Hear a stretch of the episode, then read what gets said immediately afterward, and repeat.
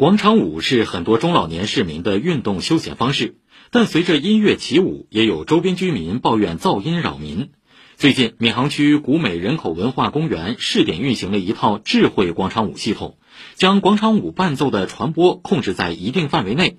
结合广场舞队伍的整合协调，有效缓解了噪音扰民问题。请听报道。每天早上八点，古美人口文化公园都有一群中老年市民结伴前来跳广场舞。最近，他们又多了一位新朋友——古美路街道引进的智慧广场舞系统。它其实是一个安装在公园凉棚柱子上的音响设备，双肩背包大小。工程师李红林介绍，它采用了定向声技术，可以将声音的传播范围控制在正前方三十度夹角内，定向区域内声音清晰，但侧面、背面减弱较快。传统的音响整个声音是发散的，一团出去的，而我们这种是定向，类似手电筒似的，在这个声场范围内是最强的。紧邻广场舞区域的一个噪音检测的电子屏幕上显示，噪音在五十分贝左右。再往外走二十米开外，在连接居民小区和这座公园的步行桥上，几乎已经听不到广场舞的声音，甚至树上的蝉鸣已经盖过了音乐声。过去的五年间，古美人口文化公园噪音扰民问题严重，一度有四支广场舞队伍争夺场地，多个音响同时外放。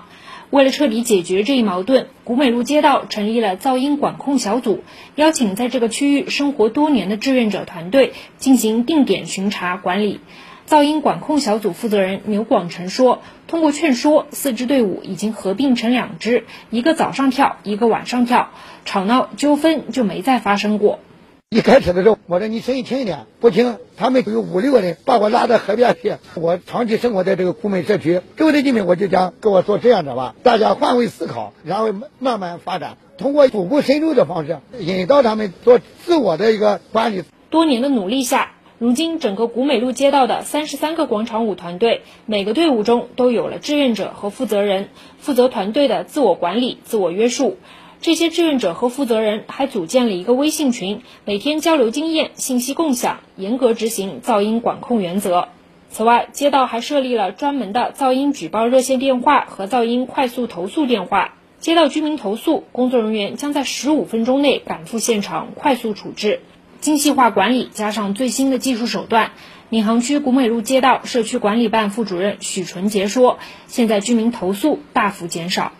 这里的投诉量的话，基本上降了百分之八九十。设备其实它只是个辅助，关键我们取决于是我们这些三十几支广场舞队伍，一千多名爱好者，是不是能够整合起来，每个点上控制在一到两支队伍，团队融合、团队自治。我们也会尝试着在其他一个点上复制这样的模式。以上由记者孙平报道。